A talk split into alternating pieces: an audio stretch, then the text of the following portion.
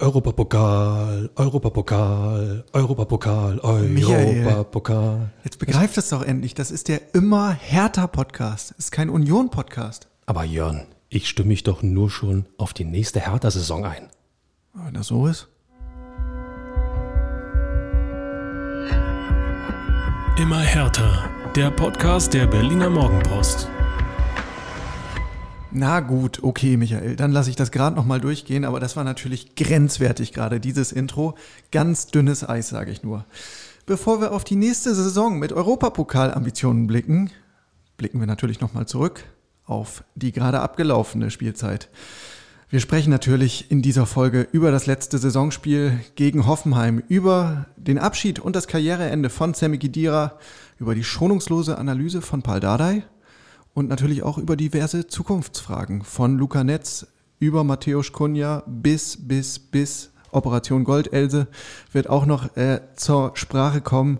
Und damit herzlich willkommen zur letzten Folge, die direkt zu dieser Spielzeit 2020-21 gehört. Mein Name ist Jörn Lange und am zweiten Mikrofon der Europapokal-Hooligan Michael Färber. Ja, hallo Berlin, hallo Jörn, hallo ihr da draußen. Ähm, und ich möchte jetzt schon meinen Optimismus fürs nächste Jahr einfach dokumentieren, weil ich einfach glaube, dass die Truppe im nächsten Jahr doch ein bisschen mehr durchstarten wird als in der Saison. Jörn.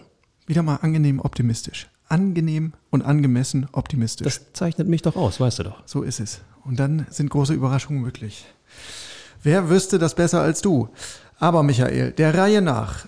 Wir müssen unserer Chronistenpflicht Genüge tun und sprechen natürlich über den 34. Spieltag Hertha BSC. Zu Gast in Sinsheim bei der TSG Hoffenheim. Endstand 1 zu 2, Halbzeit 1 zu 0. Wenn wir uns jetzt nur an den Toren orientieren, dann ging es los mit der Berliner Führung in der 43. Minute durch Vladi Darida. Erstes Saisontor im letzten Saisonspiel. Kann man machen. Lieber spät als nie. Ja. Bilderbuchflanke von Marvin Plattenhardt vorausgegangen. Ähm, dann kurz nach Wiederbeginn das 1 zu 1 und ja, der Partycrasher, habe ich gesagt, im Trikot der TSG. In der Nachspielzeit gelingt also den Hoffenheimern das 1 zu 2 und damit kassiert Hertha nach acht ungeschlagenen Spielen mal wieder eine Niederlage. Nicht der schönste Schlusspunkt für die Saison.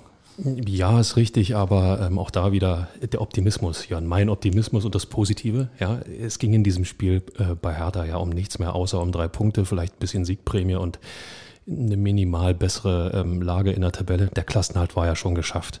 Und diese äh, Serie von acht Spielen ohne Niederlage, die je länger man eigentlich drüber nachdenkt, wirklich famos ist für die Truppe, in welcher Situation sie war, mit allen Begleiterscheinungen. Ähm, die Wirkung dieser acht Spieleserie ähm, wird dadurch überhaupt nicht geschmälert. Ist so ein bisschen, wo man sagt, hätte anders laufen können, aber ganz ehrlich, Strich drunter. Es ist durch, ne? Also im Grunde ähm, stand das Saisonfazit ja auch schon vorher fest. Äh, du hast es gesagt, es ging eigentlich um nichts mehr. Trotzdem kurz, um ähm, ähm, das nochmal aufzudröseln und der Vollständigkeit halber, es wurde wieder fleißig rotiert. Ich äh, meine, es gab sechs Veränderungen in der Startformation. Ähm, Edu Löwen war mal wieder dabei in der Startelf, ja, also den gibt es auch noch. Ähm, so, aber durch diese zusammengewürfelte Truppe gab es dann auch entsprechend wenig Spielfluss. Was immerhin geklappt hat, war, Hertha hat wieder kompakt gestanden, halbwegs gut verteidigt und war dann relativ effizient im Abschluss, zumindest im ersten Durchgang. Ja, und dieses spätere Gegentor, gut, das war nun mal ein Dämpfer, aber ähm, wenn man sich in der Rückschau an dieses Spiel erinnert, dann erinnert man sich ja ohnehin eigentlich nur an eine Szene, nämlich die Verabschiedung von Sammy Kidira. 15 Minuten vor Schluss ausgewechselt, großes, äh, großer Bahnhof ja, von Hoffenheimern, von Herthanern. Äh, was hat das mit dir gemacht?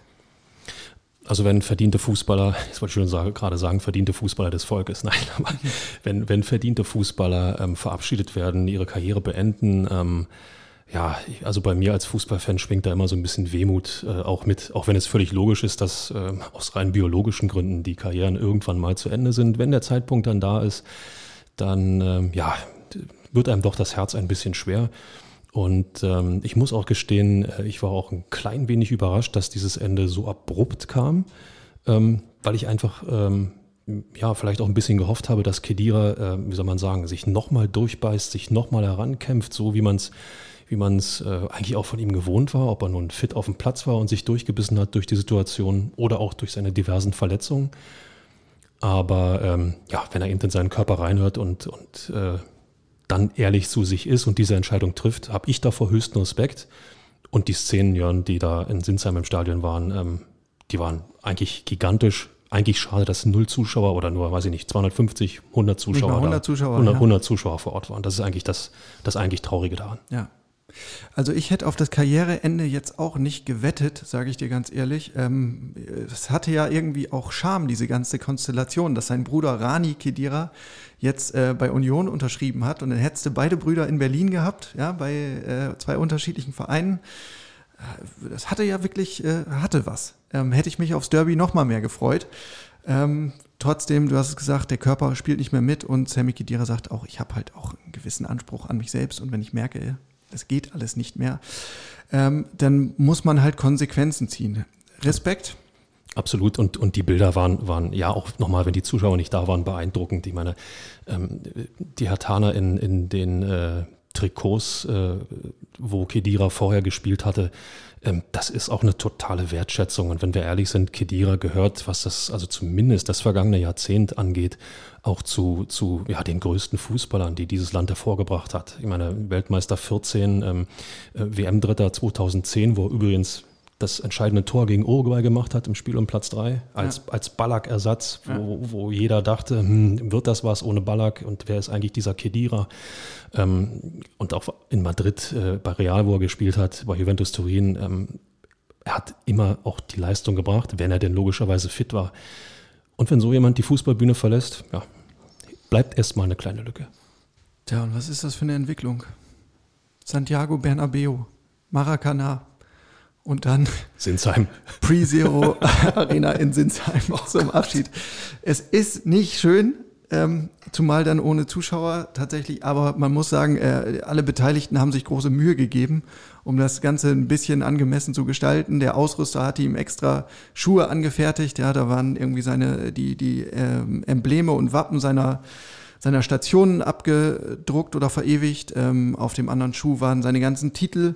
Das waren ja nicht wenige. Ähm, die TSG Hoffenheim hat ihm ein bepflocktes Kedira-Trikot geschenkt. Da habe ich mich auch gefragt, ist das jetzt was, worüber man sich als Sammy Kedira richtig freuen kann? Hat man darauf gewartet? Jetzt habe ich endlich ein Hoffenheim-Trikot mit meinem Namen drauf. Also ich habe zum Beispiel noch kein Hoffenheim-Trikot mit meinem Namen drauf. Das macht mich jetzt ein bisschen neidisch. Hashtag nicht. Nein, aber es, nochmal, es ist ja eine Geste, es ist eine Wertschätzung. Und äh, jedes Mal, wenn Kedira, ähm, wenn ihm dieses Trikot aus dem Schrank in die Hände fällt, wird er sich an diesen letzten Auftritt in der Bundesliga erinnern. Ähm, ich glaube, das wollten die auch damit erreichen ja, einfach. Die Geste war ja nett. Genau. Ähm, noch schöner und gelungener und wirkungsvoller fand ich die Geste von Paul Dardai. Der hat ja schon vorab gesagt, Startelfplatz ist für dich reserviert, Sammy. Ähm, du darfst von Anfang an. Und er hat ihm zum ersten Mal hier bei Hertha die Kapitänsbinde überlassen. Das war natürlich auch nochmal ein schönes Zeichen. Ja, und im Spiel selbst, gut, äh, Kedira war nicht mehr der prägende Faktor, muss man sagen. Ähm, also wer jetzt nochmal irgendwie auf einen äh, markanten Vorstoß oder ein Tor vielleicht sogar gehofft hatte, der sah sich enttäuscht. Trotzdem, er hat äh, 75 Minuten eine gute Figur abgegeben, ja, und dann wird er ausgewechselt. Ähm, und dann kam es eben zu den angesprochenen Szenen, die gesamte Hertha-Bank hatte sich präpariert mit Kedira-Trikots, ja, von Juve, von äh, Real Madrid, auch VfB Stuttgart, Nationalmannschaft, da war alles dabei. Äh, umgedreht angezogen mit dem Namen Kedira nach vorne, Spalier gestanden, tolles Zeichen der Wertschätzung. Ähm, ja. Zumal, zumal Hertha ja durch dieses ähm, Karriereende auch, äh, ich bin geneigt zu sagen, einen prägenden Kopf dieser Rückrunde verliert. Ähm, wie wichtig Kedira für Hertha gewesen ist in der Situation, haben wir oft genug beschrieben. Ähm, ob in seinen Situationen auf dem Platz, ähm, wo er den Ruhepol gegeben hat, wo er, wo er auch vielen Spielern ein Anker war, äh, wenn das Spiel mal ein bisschen zu wild zu werden drohte, oder auch außerhalb. Paul Dardai hatte sich ja äh, ultimativ lobend über ihn geäußert, was er in der Kabine ähm, auch an, an, Zusammenhalt und an Optimismus und an, an, an positive Energie den Jungs mitgegeben hat. Ähm, das ist ein Faktor, ähm, ja, der wird Hertha, zumindest in der Person Kedira, in der kommenden Saison fehlen. Ähm, beste Grüße an Fredi Bobic. Bitte entsprechenden Ersatz besorgen. Ja, und das wird schwierig genug.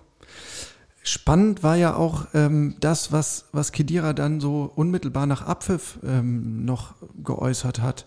Ähm, angesprochen auch auf seine Einschätzung bezüglich Hertha BSC und den Kader. Ähm, und da war er ja relativ locker unterwegs und hat gesagt, ich habe eigentlich schnell gemerkt, das sind total gute Jungs. Den hat nur einfach Führung gefehlt. So einfach ist es. Er hatte unseren immer härter Podcast öfter gehört, ja. Na, und das Zweite war, ähm, dass er ja gefragt wurde, äh, welche Entwicklung er jetzt Hertha zutraut in Zukunft. Und da war sein eindeutiges Plädoyer, ey Leute, schraubt mal, schaltet mal einen Gang runter. Ja, sowas, also wir schaffen jetzt, oder hier werden die Strukturen geschaffen in Berlin, um Erfolg zu entwickeln, aber das braucht Zeit. Und er hat auch explizit gesagt, also nächstes Jahr Europapokal, da denkt man lieber noch nicht dran, sondern erstmal stabilisieren, dann im Jahr drauf, vielleicht. Ja, es ist, ähm, es ist ja auch eine Denkweise, die, die ähm, wie soll man sagen, äh, aus der man eher positiv herauskommt als, als äh, über den Faktor Big City Club. Ja? ja? Einfach zu sagen, wir schaffen jetzt die Strukturen und wir schauen mal, was geht und dann klappt es mit dem Europacup. Ähm, Saisonziel übererfüllt. Aber zu sagen, wir wollen in die Champions League und dann äh, kurz vorm Abstieg zu stehen, ist einfach, ähm, wie soll man sagen, ähm, wirkt auch nach außen hin nicht wirklich glaubwürdig. Insofern ja. ähm, ist das schon absolut richtig. Ich bleibe trotzdem bei meinem Optimismus, Jörn, dass dieser Kader, ein bisschen verstärkt, in der nächsten Saison durchaus was reißen kann. Und damit meine ich nicht Platz 11. Ja. Und damit sind wir eigentlich auch direkt bei diesem Spannungsfeld, ne, das jetzt existiert bei Hertha. Also Kedira ist nicht der Einzige, der ein bisschen Ruhe anmahnt. Auch Paul Dardai sagt, Leute, wir brauchen Geduld. Step by Step.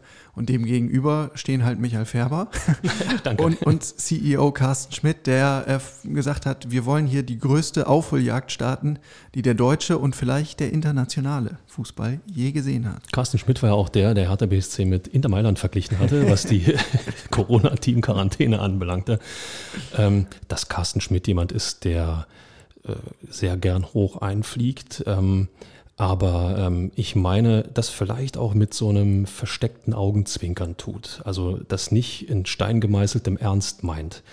Ähm, das zeichnet ihn aus und ich halte nach wie vor, sich Ziele zu setzen und durchaus auch größere Ziele zu setzen, ähm, für wichtiger als lediglich die, äh, ja, wir sind der Underdog, diese Nummer zu spielen.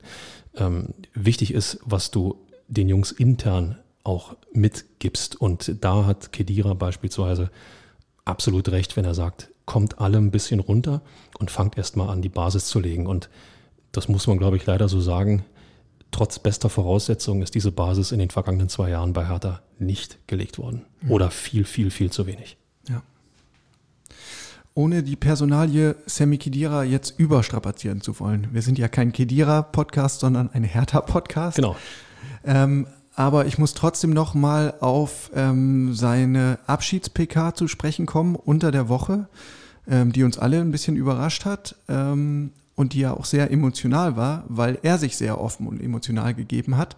Ähm, also mir hat es große Freude bereitet, dazu zu hören, ehrlich gesagt, weil er eine sehr schöne ja, Hommage oder eine, eine Liebeserklärung an den Fußball abgegeben hat, ne? mit all seinen Facetten. Also nicht nur die, die großen Triumphe und Titelgewinne spielen eine Rolle, sondern ähm, dieses Zusammengehörigkeitsgefühl in der Mannschaft, das Entwickeln von, von Team Spirit, ähm, das Zusammenwachsen.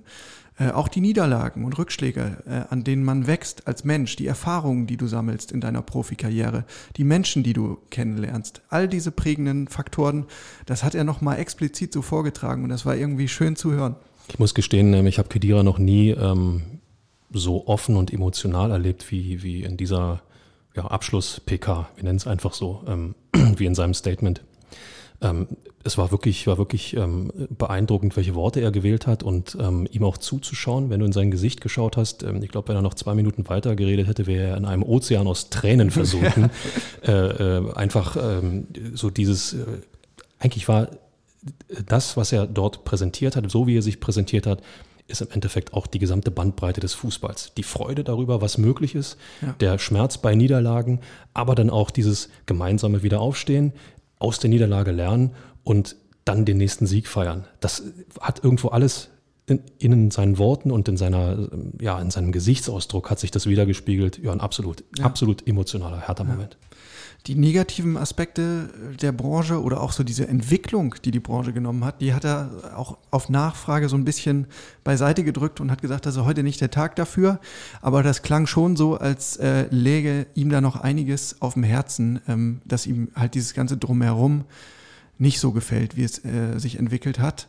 Ähm, stattdessen hat er nochmal einen klaren Appell an alle Jugendspieler gerichtet und gesagt, ey, ergreift eure Chance, gebt alles. Ähm, es lohnt sich am Ende des Tages, aber es geht nur mit Fleiß, es geht nur mit harter Arbeit, ähm, es geht nur mit Unnachgiebigkeit und euch wird nichts geschenkt. Das Talent alleine reicht nicht. Ja, und vor allen Dingen, ähm, jeder muss sich auch bewusst sein, der jetzt äh, 15, 16, 17 ist, den Wunsch hat, Profi zu werden und Kedira nachzueifern.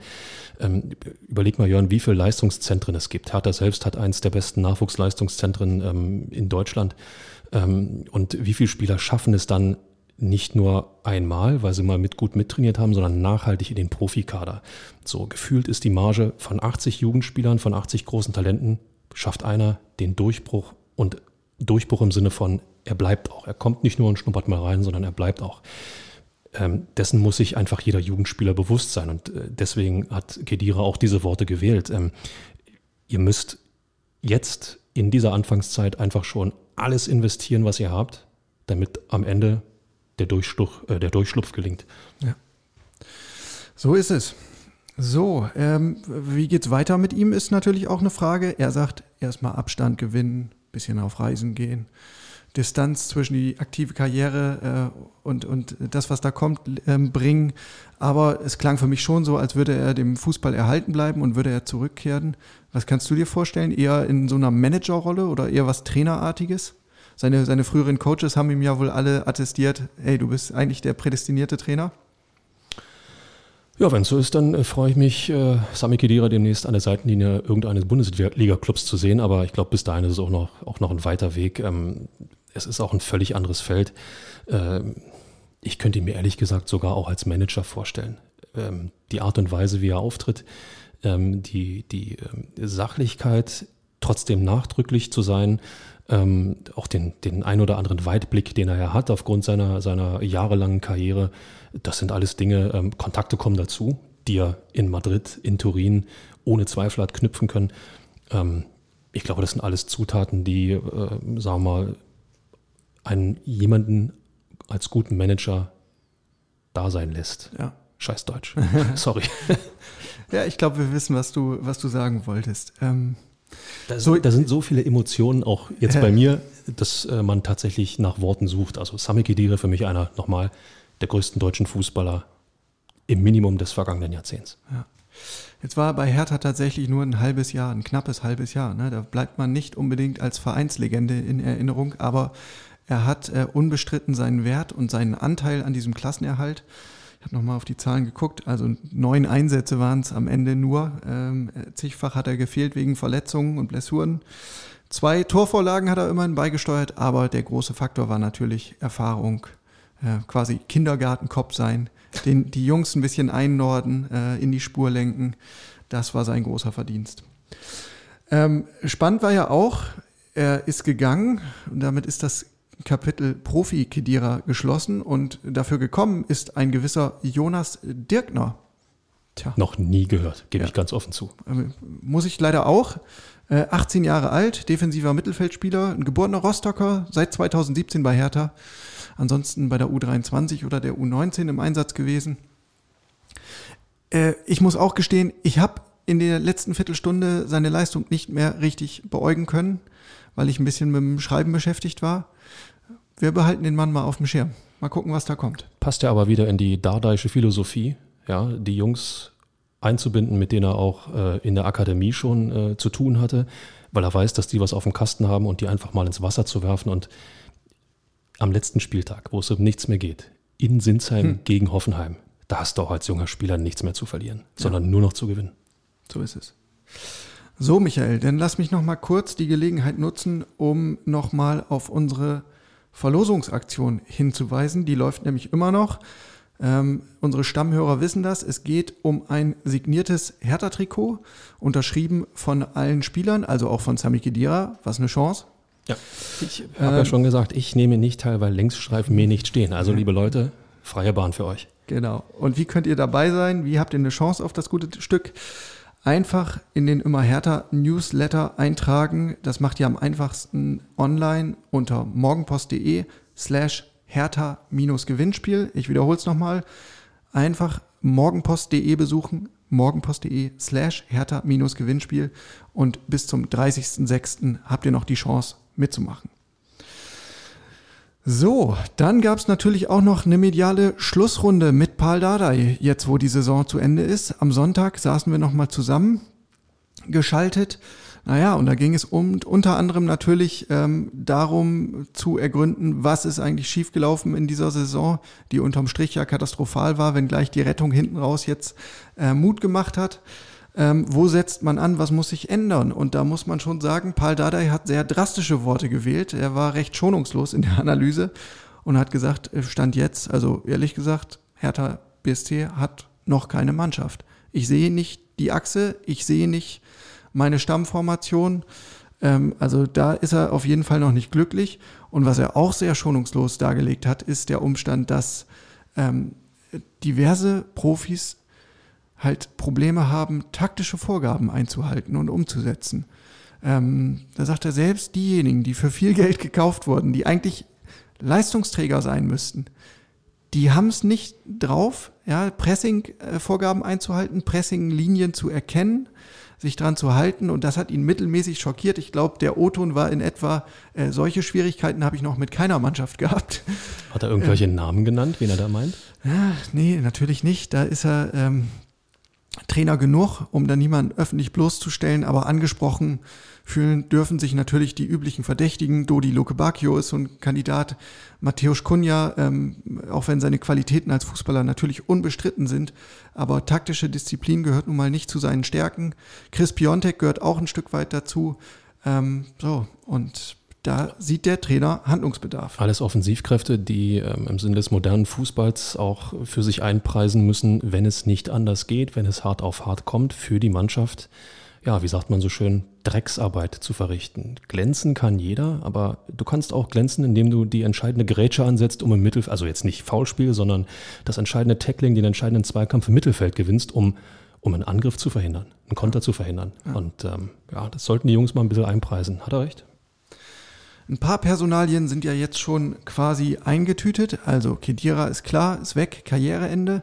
Matteo Gendusi ist auch nicht mehr da. Ja, das betrifft mich übrigens oder macht mich am meisten betroffen. Wegen ja, der Locken. Ne? Wegen der Locken. Ich ja. habe ihn nicht einmal live spielen sehen. Das einzige Mal, wo ich im Stadion war, ja, da war er nicht auf dem Feld. Ja.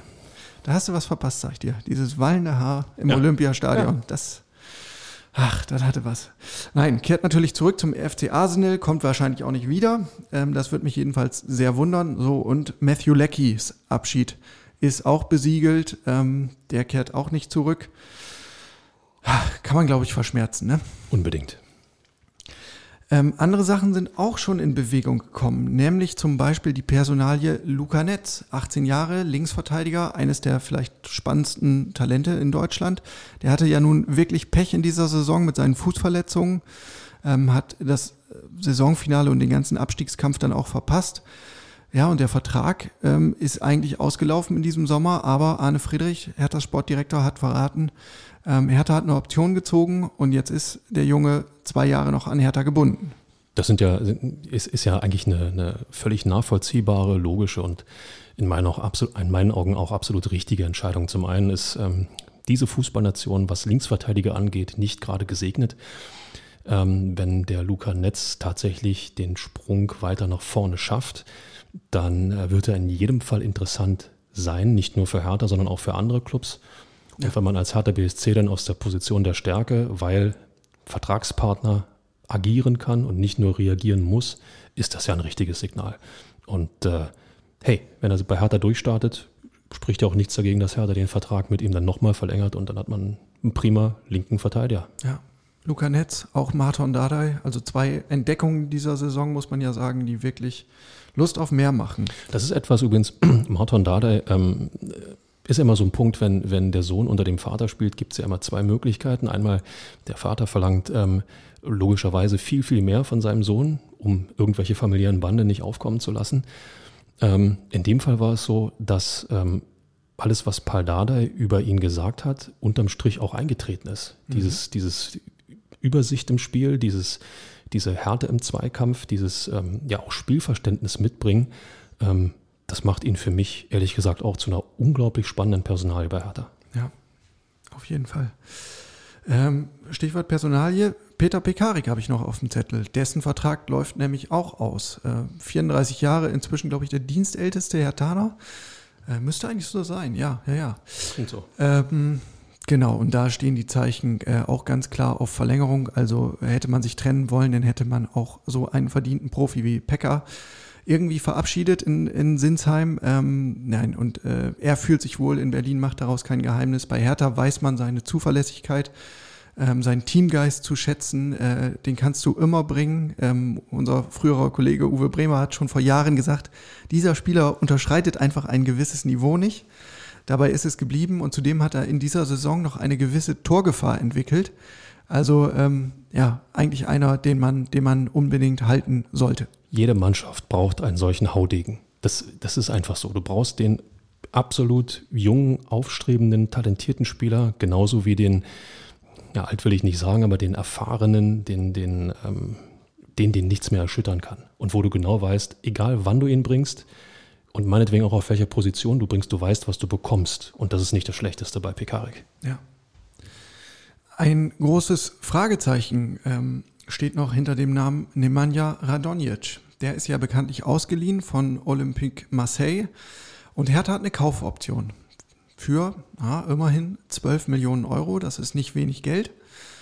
Jetzt muss man aber auch sagen, ähm, Radonjic hat sich nach einem etwas ja, unglücklichen Start in Berlin, er ist ja erst im Winter gekommen, ähm, zuletzt ziemlich in den Vordergrund gespielt, war an Toren beteiligt, ähm, war immer ein Unruheherd, hat gezeigt, ähm, dass er dieses ungeheure Tempo, was er mitbringt, auch wirklich auf dem Rasen bringen kann.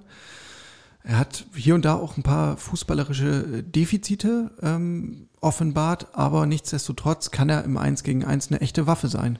Michael, hast du eine Meinung? Halten oder lieber nach einer Alternative umschauen? Ja, ich versuche mich da mal ein bisschen rauszulügen. Ähm, die EM abwarten.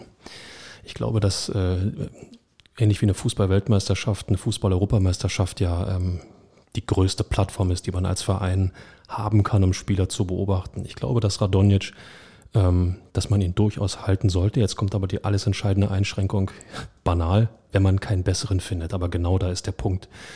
Ähm, Radonjic hat Entwicklungspotenzial. Dazu braucht es einen vernünftigen Trainer, der ihn dazu treibt. Was er kann, hat er angedeutet, aber eben auch nur angedeutet, nicht konstant durchgängig gebracht. Insofern dadurch, dass Hertha noch eine Kaufoption besitzt, die Frage ist, wie lange bis 30.06. laufen Verträge ja sehr, sehr oft. Also ist das ja ein Zeitraum, ähm, den man sich noch als Spielraum geben kann. Geben kann. Die EM beginnt am 11.06. Das heißt, man hat dann noch äh, knapp drei Wochen Fußball-EM vor der Nase, wo man auch diesen größten Spielermarkt nochmal so ein bisschen abchecken kann. Und zur Not sagt man am 29. Juni, nee, da überzeugt mich für diese Position, die Radonic einnehmen soll, kein anderer wir ziehen die Option. Also da hat Hertha keine Eile. So, und wenn wir über Abgänge und Vertragsverlängerungen sprechen, dann müssen wir natürlich auch über Zugänge sprechen. Ähm, einer ist quasi fix. Naja, ein halber echter Zugang. Es ist ein Rückkehrer. Davy Selke kommt aus Bremen zurück oh, an die Spree. Oh, ha, sage ich dazu noch.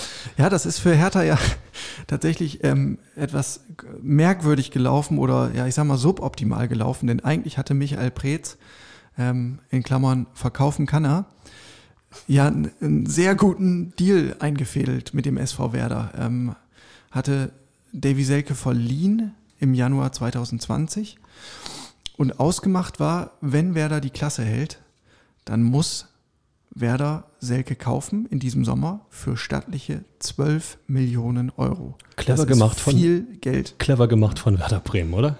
Ja. Jetzt hat er wieder den Ball zurückzuspielen. Genau, dadurch, dass die Bremer abgestiegen sind, ist halt diese Kaufoption nichtig. Und Davy kommt zurück. Jetzt hat er eine Saison gespielt, die war in etwa so wie die komplette Saison des SV Werder. Nämlich großer Murks. 26 Spiele, drei Törchen, ähm, wenn ich allein die Chance sehe, die er jetzt am letzten Spieltag gegen Gladbach gehabt hat, ja, das Zuspiel war nicht optimal, aber das, was er daraus gemacht hat, boah, da gehe ich mal ganz runter mit meiner Bewertung. Eines Stürmers unwürdig, tut mir leid. Muss ich einfach so sagen. Also auch für den, für den Anspruch, ähm, den, er, den er selber versucht immer auszustrahlen. Das ist zu wenig. So, und ehe ihr jetzt beim Namen Selke alle die Augen verdreht oder abwinkt, wie der Kollege Färber, sage ich euch kurz, dass Paul Dardai ähm, die Personalie recht spannend findet. Der hat ja mit Davy ganz gute Erfahrungen gemacht eigentlich, denn ähm, als er 2017 zu Hertha gekommen ist, hat Selke tatsächlich eine ganz gute Entwicklung genommen unter Dardai. Und ähm, ich habe ja sowieso nie Zweifel an Davy Selke gehabt, aber mir war schon immer klar, dass er ein Brechertyp vorne ist, jemand, der gegnerische Verteidigung richtig aufspielen kann und äh, damit auch für Torgefahr sorgen kann. So ist es. äh, nein, also so en passant hat Dardai darauf hingewiesen, da waren ja zwei Spielzeiten, in denen Davy äh, immer zweistellige Werte in Torbeteiligungen hatte. Ähm, in, Im ersten Jahr hat er mehr geknipst und ich glaube, dann zwölf Tore oder drei Vorlagen gehabt und im zweiten Jahr waren es relativ wenige Tore, aber dafür relativ viele Vorlagen. Ähm, so, und zweistellige Torbeteiligung, das ist ja was, womit man arbeiten kann. Und vor allen Dingen hat äh, Dada auch nochmal hervorgehoben, ist ein feiner, fleißiger Junge und wir brauchen diese, wir brauchen diese Charakterspieler, diese Mentalitätsspieler. Das ist das, was uns fehlt. Das hat er, muss ich fairerweise sagen, nicht in direkten Zusammenhang mit Selke geäußert, sondern in einer anderen Stelle in der Medienrunde, aber den, den Querverweis kann man natürlich schnell herstellen. Was mich dabei ähm, ja immer äh, jetzt in dem gesamten Konstrukt wundert, ist vielleicht nicht, aber erstaunt ist, dass alles, was jetzt so gesprochen wurde, auch von Dardai selbst, so ein bisschen darauf ausgelegt ist, dass Dardai im nächsten Jahr noch Trainer ist. So klingt das zumindest. Ja, nein. denn dann äh, ist es vielleicht falsch rübergekommen. Also in trockenen Tüchern ist das noch nicht. Ähm, denn es stehen natürlich ähm, Gespräche an mit Freddy Bobic, der ja ab 1. Juni ähm, der neue Manager sein wird bei Hertha. Und solange er nicht offiziell in Amt und Würden ist, kann Hertha ja auch da nichts offiziell verkünden. Ähm, dieses Dilemma haben wir ja in der Vorwoche, glaube ich, schon angesprochen. Ähm, es wird Gespräche geben und natürlich liegt die Entscheidung maßgeblich bei Bobic, aber lass es mich mal so ausdrücken. Mehr Werbung in eigener Sache als Paul Dardai kann man ja eigentlich gar nicht machen.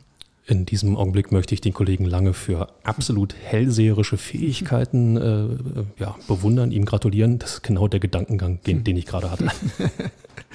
Na gut, den dazugehörigen Spruch spare ich mir jetzt. Hallo. Nein, ähm, Generell, mal abgesehen von Selke, gibt es natürlich noch äh, ordentlich Nachbesserungsbedarf Bedarf im Kader. Also diese, dieses Vakuum auf den Flügeln haben wir hinreichend analysiert in der Saison. Da braucht es links und rechts zwei wirklich fähige Menschen, ähm, die dieses Vakuum beseitigen können. Es braucht einen ähm, starken Sechser, jetzt wo du auch Kedira nicht mehr hast. Es braucht einen torgefährlichen Achter. Ähm, Gendusi ist halt auch kein Thema mehr. Also das im, im Minimum plus X, sag ich mal. Ähm, du hast die schwebende Personalie Arne Meyer noch, der kehrt ja auch erstmal zurück aus Bielefeld, der war ausgeliehen. Ähm, wobei ich ja jetzt nicht den Eindruck habe, das ist jetzt einer, der kommt und hilft Hertha direkt weiter. Als Ergänzung, ja, als Option, aber das ist nicht derjenige, ähm, den es eigentlich braucht. Du hast es vorhin angesprochen, als wir bei Kedira waren.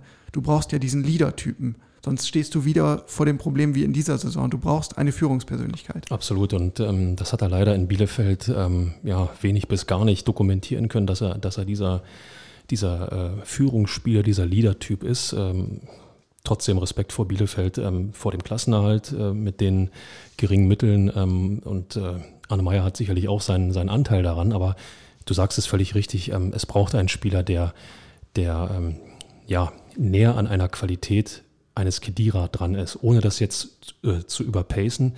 Aber ähm, du, musst, du musst mehr sein als bloß ein Spieler in der Mannschaft jetzt in der kommenden Saison, sondern Hertha braucht Spieler, die sofort herausstechen können. Und ob Arne Meyer dazu der Richtige ist, puh, schwierig, schwierig, schwierig. Ja, ein Spieler, der bei Hertha auf dem Zettel steht, ist Niklas Dorsch. Niklas wer? Ja, Dorschangeln vom Boot und von den Küsten hat Horst Rubesch doch mal ein schönes Buch geschrieben, oder? Horst Rubesch, Fußballgott. Ja. Wer das Buch übrigens zur Verfügung hat, ich äh, wäre interessiert. Niklas Dorsch, 23 Jahre alt, spielt bei KAA Gent. Ja. Wenn du dir einen Eindruck machen willst, der spielt auch für die U21 bei der EM-Endrunde, die ja jetzt ansteht? Sagen wir mal so, Dorsch wäre sicherlich nicht der schlechteste Fang. So. Sehr schön aufgelöst. Falls ihr euch fragt, was Trainer Paldadei so im Sommer jetzt macht, naja, er hat uns ein paar Einblicke gewährt. Er lässt sich erstmal durchchecken vom Doc auf Herz und Nieren tatsächlich. Man muss ja, darf man nicht vergessen, er war ja auch ähm, Covid-19 erkrankt. Ähm, und er will wieder mehr Sport machen. Er hat gesagt, es müssen ein paar Kilo runter, ich will mehr laufen. Ähm, das war in anderen Sommern auch schon anders. Da kam er dann wohl genährt zurück und hat dann mit dem Laufen angefangen. Jetzt, jetzt nimmt er die, die Hausaufgaben quasi mit in den Urlaub. Er will auch ein bisschen kicken. Ähm, hat erzählt, ja, in Ungarn, da haben wir immer so, so kleine Benefits-Spiele äh, mit Gabor Kirai und dessen Sohn. Äh, Paul mit seinen Söhnen, äh, Christian Lischtes ist auch dabei mit Nachwuchs, äh, früher bei Werder Bremen und ich glaube auch in Stuttgart, in Stuttgart im, im, Einsatz, also ein Gesicht in der Bundesliga. Cool. Ja, und dann äh, gibt es ja noch die Europameisterschaft, wo unter anderem ja auch in Budapest gespielt wird. Ähm, er sagt, Ticket habe ich zwar noch nicht, aber ich versuche mal über einen ungarischen Verband was zu deichseln. Und dann will er natürlich, äh, wenn es möglich ist, auch ins Stadion gehen. Ähm, und sagte, ja, ist ja auch immer interessant. Äh, man, ne, Michael, deine Worte, man sieht bei der EM ja auch spannende Kandidaten. Absolut. Und wenn ihr euch erinnert, damals bei André Duda, da war es so, den hat er bei der EM 2016 im Dress der Slowakei gesehen und später kam äh, Michael Preetz mit dem Namen um die Ecke und dann sagte Paul, ja, okay, ich habe ich hab den aus der Nähe gesehen, ich konnte ihm quasi in die Augen gucken, konnte mir einen, einen richtigen Eindruck verschaffen, befinde ich für gut. Und das war dann ja auch nicht der schlechteste Griff, auch wenn es ein bisschen gedauert hat, bis André in die Spur gefunden hat hier in Berlin. Ähm, und natürlich, klar, Kronzeuge in puncto Ungarn. Die Ungarn sind ja ähm, in der deutschen Gruppe. Oha. Mit Frankreich und Portugal. Ähm, da geht es ja richtig zur Sache und ich glaube, über Frankreich und Portugal weiß man tendenziell eine Menge, über Ungarn nicht unbedingt so viel. Nee, seit 54 nicht mehr. ähm, genau, und da hat äh, Paul Dardai noch mal ein bisschen Einblicke gegeben, hat gesagt, äh, es ist eine schnelle Mannschaft, eine laufstarke Mannschaft, junge Mannschaft, konterstarke Mannschaft. Also aufgemerkt Deutschland, äh, ja, und äh, wie die Deutschen gegen solche Truppen aussehen, hat man ja gegen Nordmazedonien gerade erst erleben dürfen. Aber das nur ein kleiner Seitenblick. So, Michael, und sonst so? Ja. Es gab einen Anruf. Äh, Carsten Schmidt hat sich bei Dirk Zingler vom 1. FC Union gemeldet. Hm. Du, du hast das mitbekommen, beziehungsweise Dirk Zingler hat es erzählt.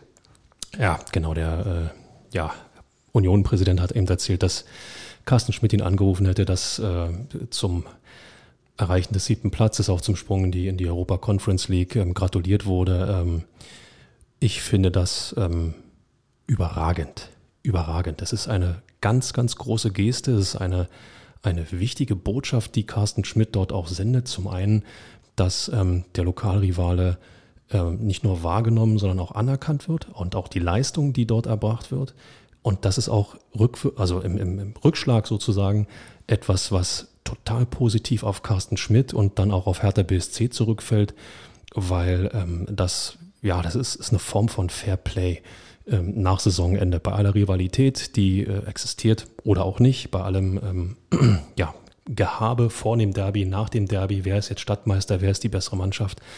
Aber wenn die, jetzt kommt wieder so ein Phrasenschweinspruch, wenn die Messe gelesen ist, äh, ist das auch eine Form von Größe, die Carsten Schmidt zeigt. Und ähm, sind wir mal ehrlich, er ist ja Medienprofi. Mhm. Ja?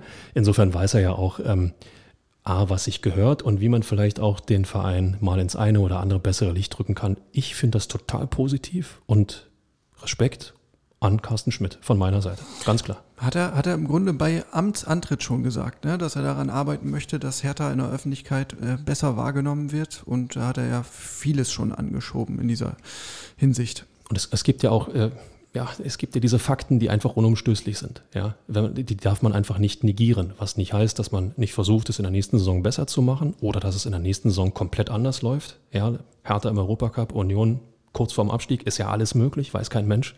Hauptsache Derby. Hauptsache Derby. Genau, das ist wieder diese hellseherische Nummer. Das ist genau das. Komm, ich bin weg. Ja, äh, Paul Dardai muss man auch ähm, noch erwähnen. Der hat auch Glückwünsche rübergeschickt ähm, nach Köpenick, zumindest bei uns in der Medienrunde. Hat auch Respekt und Anerkennung ähm, gezollt, gesagt, ich weiß, was das bedeutet, wie schwer das ist. Hat dann aber im Nachsatz nochmal ganz galant verwiesen auf die ewige Bundesliga-Tabelle und dass Hertha da ja noch einen leichten Vorsprung hätte. Le leicht ist gut. So, dann haben wir ähm, noch ein neues Familienmitglied in der Hertha-Familie, wenn man so möchte. Javairo Del Rosun ist Papa geworden, deswegen war er am letzten Spieltag nicht dabei. Ähm, seine Partnerin hat eine Tochter zur Welt gebracht. Sie hört auf den Namen, Michael? River Loyer? Loyer? Loyer, River Loyer. Das ist Poesie. Ja. ja, absolute Poesie und zeigt uns noch einmal bei allem Fußballwahnsinn, den wir so lieben, was wirklich wichtig ist. Ja.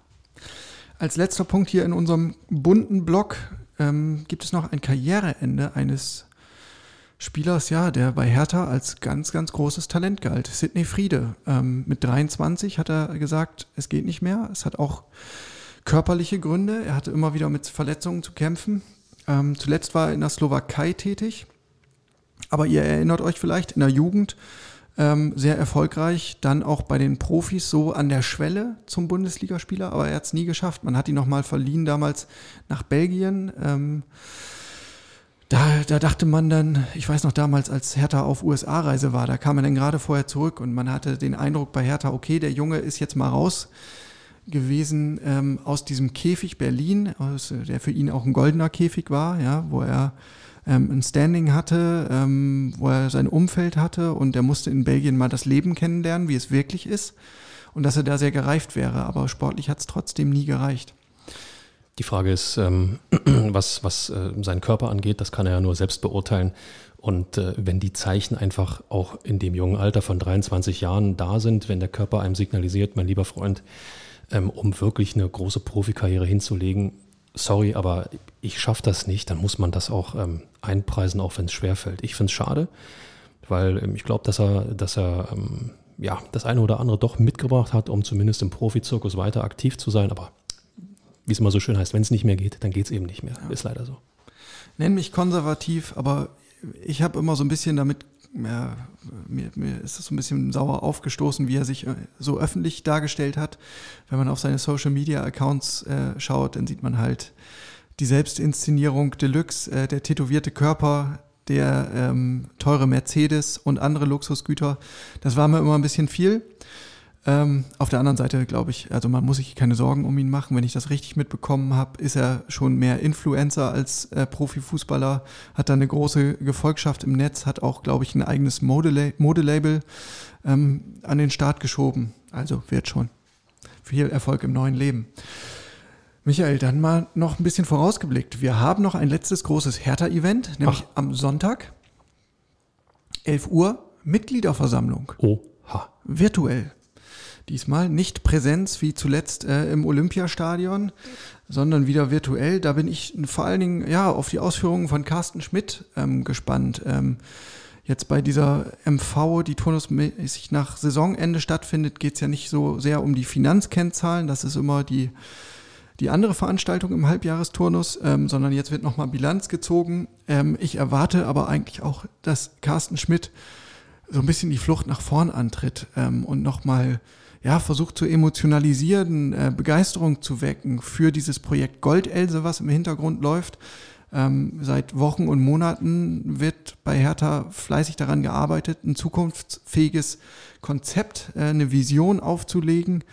Bin ich gespannt, was wir da zuhören werden. Das hat er angekündigt und äh, genau das erwarte ich auch, dass da jetzt ein bisschen ähm, ja, Fleisch an den Knochen kommt, Butter bei die Fische, was auch immer. Ähm, wichtig ist, dass er nicht überdreht, dass er nicht erneut eine Big City Club Karte spielt. Aber ähm, ich finde, er sollte unter allen Umständen vermeiden, irgendwelche ähm, ja, Underdog-Szenarien oder wir stehen erst am Anfang, äh, äh, Wortspiele zu kreieren. Es muss nach vorn gehen. Nach einer Saison, die unterm Strich Hertha-Fans und äh, auch Berliner Fußballfreunde eigentlich nur enttäuscht haben kann, muss es nach vorne gehen und dafür braucht es Aufbruchstimmung. Nicht mit allem Bohai, nicht mit Krawall, nicht, nicht auf Teufel komm raus, aber es braucht Aufbruchstimmung. Und Carsten Schmidt hat in den vergangenen Wochen bei allen Statements, die er gezeigt hat, irgendwo auch dokumentiert, dass er die vermitteln kann. Ich bin gespannt. Ich bin echt gespannt. Ja. Naja, und sportlich steht auch noch ein bisschen was an. Bei der Europameisterschaft sind auch ein paar Hertaner im Einsatz. Dedrick Boyata mit Belgien gehört zu den Favoriten. Absolut. Äh, inwieweit er da ja, Stammkraft sein wird in der belgischen Mannschaft, äh, da bin ich mir nicht ganz so sicher, aber äh, bei der vergangenen Weltmeisterschaft hat er ja auch eine Rolle gespielt. Schauen wir mal. Ähm, Vladi Darida dürfte dabei sein, genauso wie Peter Pekarik mit den Slowaken. Und dann gibt es ja noch die U21 EM, da ist unter anderem Arne Meyer im Einsatz na, und auch der besagte Niklas Dorsch, über den wir ja schon gesprochen haben. So, Michael, und dann kommen wir eigentlich schon auf die Zielgerade. Und wir können natürlich einen Podcast oder eine Folge, die so dicht am Saisonende klebt, nicht ohne einen letzten kleinen Rückblick vonstatten gehen lassen. Du liebe Zeit. Und äh, deswegen müssen wir noch mal ein bisschen durch diese wirklich verrückte und nervenaufreibende Spielzeit galoppieren. Ich fange an. Ich fange okay. an. Pass auf, pass auf, pass auf. Ich fange an. 4 zu 5. Was fällt dir dazu ein? Eintracht Braunschweig. Ja. Und äh, Schweig ist dann eigentlich die richtige Silbe, um äh, dieses Spiel zu dokumentieren. Erste Runden aus im DFB-Pokal nach einem Spiel, ähm, was völlig aberwitzig war und äh, wenn man sich dann nochmal vor Augen führt, dass Eintracht Braunschweig gerade aus der zweiten Liga abgestiegen ist. Oh, verdammt. Eigentlich hätte man es da schon ahnen können, ne? wenn es so. schon so losgeht. Wenn Und schon ich glaube, das war doch auch so ein wahnsinnig frühes Gegentor, irgendwie nach äh, 63 Sekunden oder sowas. Da, ach, Mini. Vogelwild. Ja, aber es ging ja besser weiter, wollte ich fast sagen. Bundesliga-Start. 4 zu 1 gegen Werder Bremen. Da lief es dann. Pekarik, Luke Bacchio, Kunja, Cordoba treffen. Da dachte man, es geht doch. Ja, Europa, wir kommen. Naja, ich bitte dich, 4-1 gegen Bremen gewinnt man nicht alle Tage. Und ähm, die Protagonisten Luke Bacchio, Kunja, Cordoba, ich meine, geballte Offensivkraft, schießt die Tore. Das hat doch sofort Hoffnung gemacht. Ja, nur irgendwie so richtig ist äh, das Schiff denn ja nicht zum Fliegen gekommen. Es gab dann später nochmal so ein Highlight, das ist bei mir auf jeden Fall auch noch hängen geblieben. Warte, warte. Äh, hier, die Bayern, klar. Der Auftritt bei den Bayern. So ist es nämlich. Ein spektakuläres 3 zu 4, bei dem es sogar so aussah, als äh, könnte Hertha da wirklich was reißen. Oh. Jessing in Gang kam mit, mit seinem ersten Tor. Ja, und dann dieser Lewandowski hinten raus. Wer? Ja, Lewandowski, schon mal gehört? Also, wen die da immer rausbuddeln, diese Bayern? Ja, die, diese No-Name-Joker ja, das war denn, es war dann irgendwie bitter, aber trotzdem war es natürlich irgendwie eine Werbeveranstaltung für Hertha. Da dachte man, da steckt doch was drin. Da geht doch was. Ja. Dann hattest du Ende Oktober, äh, Stichwort Mitgliederversammlung, äh, die Präsenzveranstaltung im Olympiastadion. Das war natürlich ein Novum ähm, wegen Corona. Diesmal eine Open-Air-Veranstaltung. Das hatte irgendwie was. Das sah gut aus. Äh, was ziemlich schlecht aussah, war allerdings das Ergebnis bei der Präsidiumswahl. Ein bisschen mehr als, als 50 Prozent für, ja. für Werner Gegenbauer, oder? Rund, rund 54 Prozent für den Präsidenten. Ähm, das ist schon, ist schon eine kleine Abstrafung gewesen, oder? Klein ist gut, ja. Ähm, war natürlich dann auch in erster Linie damit begründet, dass der Präsident nach wie vor an Michael Preetz festgehalten hat, aber das sollte sich dann ja kurz darauf erledigen. Aber ehe es soweit war, gab es noch ein Derby nämlich das Hinspiel. 3 zu 1 für Hertha, habe ich da im Kopf. Das war überraschend deutlich, ne? Ja, ähm. äh, die einen sagen so, die anderen sagen so. Ich glaube, Union hat mit dem Rot für Robert Andrich da auch massiv zu beigetragen, aber trotzdem 3-1 gewonnen, auch wenn es nur gegen zehn Mann war. Das war so mal so ein Punkt, wo man dachte, okay, jetzt haben sie es begriffen, jetzt ist der Schalter umgelegt, jetzt geht's na, ab nach Europa. Ja, ja, und Weihnachten war die Stimmung wieder getrübt. Ähm, da gab es nochmal eine schöne Klatsche kurz vor dem Fest. Ähm, vorher hat immerhin Anfang Dezember Carsten Schmidt sein Amt angetreten ähm, und damit der neue starke Mann bei Hertha. Und da hat man schon gesehen, okay, jetzt ähm, verschiebt sich so auch die Machttektonik. Absolut. In den Führungsgremien. Jetzt kann Michael Preetz und jetzt kann auch Ingo Schiller nicht mehr quasi äh, so ein bisschen ja, freischalten und walten, sondern jetzt ist da jemand, der schaut den richtig auf die Finger. Und ähm, es dauerte dann ja auch gar nicht so lang. Ende Januar schon war Schluss für Michael Preetz und auch für Bruno Labbadia nach einem 1 zu 4 gegen Werder Bremen im Olympiastadion. Auch das ist eigentlich völliger Irrsinn. Ähm, wenn man sieht, welche Saison Werder denn in der Schlussphase hingelegt hat, einen Punkt aus zehn Spielen, Abstieg in die zweite Liga nach 41 Jahren und äh, im ersten Spiel gewinnt Hertha 4 zu 1 und im Rückspiel lassen sie sich 1 zu 4 auseinandernehmen von dieser Bremer Mannschaft. Ja. Das war so ein, wo man dachte, ähm, hä? Also ich habe mich so ein bisschen im falschen Film gefühlt. Da ganz, hat sogar, ganz ehrlich. Da hat sogar Davy Selke nochmal getroffen. Gott. sogar der. Ah. Ja, und es war natürlich irgendwie ein, äh, ein unschöner Vorgang. Ne? Du erinnerst dich bestimmt. Ähm, Schlusspfiff, dann kommt äh, eine, eine große Boulevardzeitung mit einer Push-Meldung Meldung um die Ecke, Labadia bei Hertha entlassen. Labadia tritt unten zum Field-Interview an und wird da schon konfrontiert mit dieser ähm, vermeintlichen News. Ja, es sollte tatsächlich so kommen, aber das war natürlich unsäglich von allen Parteien. Carsten Schmidt hat sich äh, am Folgetag ähm, höchst selbst entschuldigt bei Bruno Labbadia, dem war es sehr unangenehm. Es war eine Schlechtleistung von Hertha BSC, dass das durchgesickert ist irgendwie. Absolut, absolut. Ähm, das war seine Wortwahl damals. Ja. Das ist immer der Klassiker. Für uns Journalisten ist es natürlich ein Traum, wenn Dinge durchsickern ähm, aus Vereinssicht oder wenn man dann den Verein anschaut, gibt das immer ein schlechtes Bild. Wenn solche Sachen nach so einer Niederlage ad hoc rausgepowert ja, werden. Und ähm, ich fand es auch total unwürdig. Ja. Gleichwohl auch das muss ich als Journalist sagen, war die Entscheidung absolut richtig. Ja. Aber dann standst du ja erstmal da, hast keinen Manager mehr, keinen ja. Trainer mehr und dann, ja, musste Arne Friedrich in die Bresche springen, gemeinsam mit Carsten Schmidt hat man sich dann ähm, um Paul Dardai bemüht und der Paul hat es natürlich auch gemacht. Ähm, und das war eine ziemlich gute Entscheidung, muss man rückblickend sagen. Ähm, zudem hat Arne Friedrich dann Sami Kidira nach Berlin gelotst. Ähm, das hätten wahrscheinlich auch nicht allzu viele Manager der Bundesliga geschafft. Äh, da gab es halt eine persönliche Bindung. Genau, genau. Ähm, glaub, das, das, hat das, geholfen. Absolut, das war der, der, die entscheidende Kraft, ähm, Kedira ähm, A ins Boot zu holen, weil man ihn gut kennt und B ähm, ihm auch nochmal eine Möglichkeit zu geben, äh, schau, ob du es bei uns nochmal schaffst, auf die Beine zu kommen. In jedem Fall, deine ganze Erfahrung wird uns helfen. Und es hat ja auch geklappt ja. dann. Zweiter Wintertransfer war Radonjic rückblickend jetzt auch nicht so eine schlechte Wahl. Ähm, als Leihgeschäft, kostengünstige Lösung, erstmal zum Anschmecken. Kann man machen. So, aber es ist ja auch nicht so, dass ähm, Paul Dardai den Laden übernommen hat und dann lief es auf einmal wie ein Länderspiel. Ähm, nein, sechs Spiele hat es gedauert bis zum ersten Sieg. Und das, äh, Michael, war für mich so einer der emotionalsten Momente überhaupt in der Saison. Ein ganz spätes Siegtor gegen Augsburg. Dodi Luke Bacchio in der 89. Minute per Elfmeter. Und ich sehe noch vor mir, wie Arne Friedrich, wie entfesselt aufspringt von der Bank und übers Spielfeld hüpft. Und ähm, rückblickend war das für mich so der Moment, ja, wo, wo ein Funke übergesprungen ist, wo ein neuer Glaube entstanden ist. Hey, wir können ja doch noch gewinnen. Äh, war aus meiner Sicht ganz wichtig.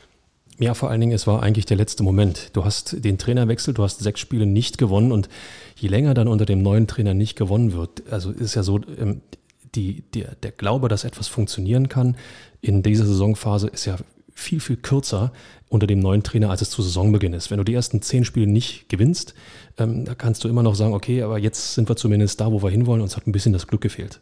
In der Situation, in der sich Hertha befand, war jedes Spiel, wo du nicht gewonnen hast, eigentlich eine doppelte Niederlage. Insofern nach sechs Spielen endlich zu gewinnen, also später, später hätte es nicht passieren dürfen. Ja. Gerade noch rechtzeitig zum Derby war es. Ja. Das Rückspiel naja, das war jetzt nicht so eine Gala-Vorstellung, muss man sagen. Ne? Es ging ganz unterhaltsam los, aber in der zweiten Halbzeit verflachte das alles ziemlich. Eins zu eins ist es ausgegangen. Dodi Luke Bacchio hat getroffen. War es auch ein Elfmeter?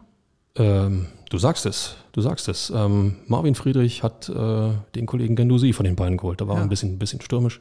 Robert Andrich hatte zur Führung getroffen für, für Union, aber Hertha hat da nicht verloren. Auch wenn Union in der zweiten Halbzeit, das muss man dann eben eingestehen, ähm, besser war.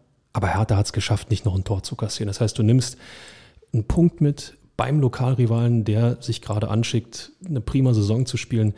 Auch das ist ein, ist ein ja, kleiner Meilenstein auf dem Weg zum Klassenerhalt gewesen, finde ich. Ja. Absolut. So, und dann war eigentlich ja alles auf einem guten Weg, du sagst es. Ja. Und dann hast du auf einmal Störgeräusche aus allen möglichen Richtungen. Es gab die Affäre Scholt-Petri. Ähm, oh. Damit bist du dein Torwarttrainer los. Unfassbar. Äh, Jon, was machst du eigentlich so die nächste Zeit? Nicht Torwarttrainer bei den Profis sein. Okay. So viel kann ich sagen. Ähm, ja, dann so, kam sofort die, die Meldung äh, hinterher, ähm, Personalie Freddy Bobic ist fix. Damit hatte ähm, Hertha dann eine ganz, ganz wichtige Entscheidung getroffen und finalisiert. Sofort danach kamen dann ähm, Corona-Fälle bei Hertha, Teamquarantäne für 14 Tage, verdichteter Spielplan und man dachte nur, oh Gott, oh Gott, oh Gott, oh Gott. Ja, abrutschen auf den Abstiegsplatz. Das so. muss man nochmal sagen, explizit. Ja. Und dann kam auch noch Jens Lehmann um die Ecke oh. mit dieser Aogo-Geschichte. Ähm, auch nochmal wieder Störfeuer. Und wenn du eigentlich schon nicht mehr kannst, dann spielst du noch gegen Schalke und kassierst in der Nachspielzeit zwei Alu-Treffer innerhalb kürzester Zeit. Und äh, ja, wenn du, wenn du dann nicht vorm Herzinfarkt bist, husch. Also äh, ja, ja, da stehst du auch als Berliner davor und, und äh, äh hältst den Atermann. Ich glaube, ich habe irgendwo fast eine Minute nicht geatmet, weil aus welchen Gründen auch immer Schalke urplötzlich nochmal die fünfte Luft bekommen hat, wo jeder denkt, wie geht das denn? Ja. ja. Aber es ist gut gegangen. Deswegen auch da, Haken dran, Feierabend. Ja. Karriereende Kedira und Schluss. Das war sie, die Saison 2020-21. Was für ein Ritt, ähm, muss man schon sagen. Andere Vereine brauchen dafür übrigens ein Jahrzehnt. Ja. ja. Hertha hat das in einer Saison geschafft. Auch das ähm, Respekt. Respekt nach Westend. Damit, liebe Leute, soll es das gewesen sein für heute. Wir melden uns wieder in der nächsten Woche. Das ist dann Montag, der 31. Mai, nach der MV und äh, besprechen mal, was Carsten Schmidt und Konsorten so zum Besten gegeben haben. Damit wünsche ich euch eine gute Woche. Bleibt gesund und sauber. Und das letzte Wort, Michael, hast du in der Nachspielzeit. Die Nachspielzeit beträgt eine Minute. Tja, und was darf am Ende einer Bundesliga-Saison nicht fehlen? Na klar, die Protagonisten der Spielzeit.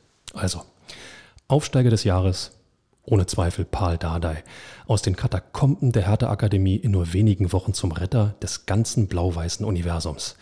Stoff genug für einen neuen Marvel-Helden. Glückspilz des Jahres ist für mich Florian Kofeld. Tja, gerade noch im letzten Moment hat ihn Werder Bremen von der Last befreit, als Trainer den Abstieg seiner Mannschaft an der Seitenlinie mitzuerleben. Bis bald, Werder. Schweiger des Jahres. Als Aufsichtsrat darf man gar nicht viel sagen. Oder wie wir Lateiner sagen, si tacuissis philosophus mansissis. Wenn du geschwiegen hättest, Jens Lehmann, wärst du ein Philosoph geblieben. Damit zum Kegler des Tages. Äh, tja, das sind nun mal die Bayern mit ihrem alle Neune in der Sachenmeisterschaft und das trotz der nur 41 Tore von Robert Lewandowski. Bleiben noch die Gescheiterten des Jahres. Schalke 04. Da steigt Königsblau mit Pauken und Trompeten ab und schafft es dabei noch nicht einmal, die 31 sieglosen Spiele von Rekordhalter Tasmania 1900 zu überbieten. Mehr zweite Liga geht nun wirklich nicht. Immer härter. Der Podcast der Berliner Morgenpost.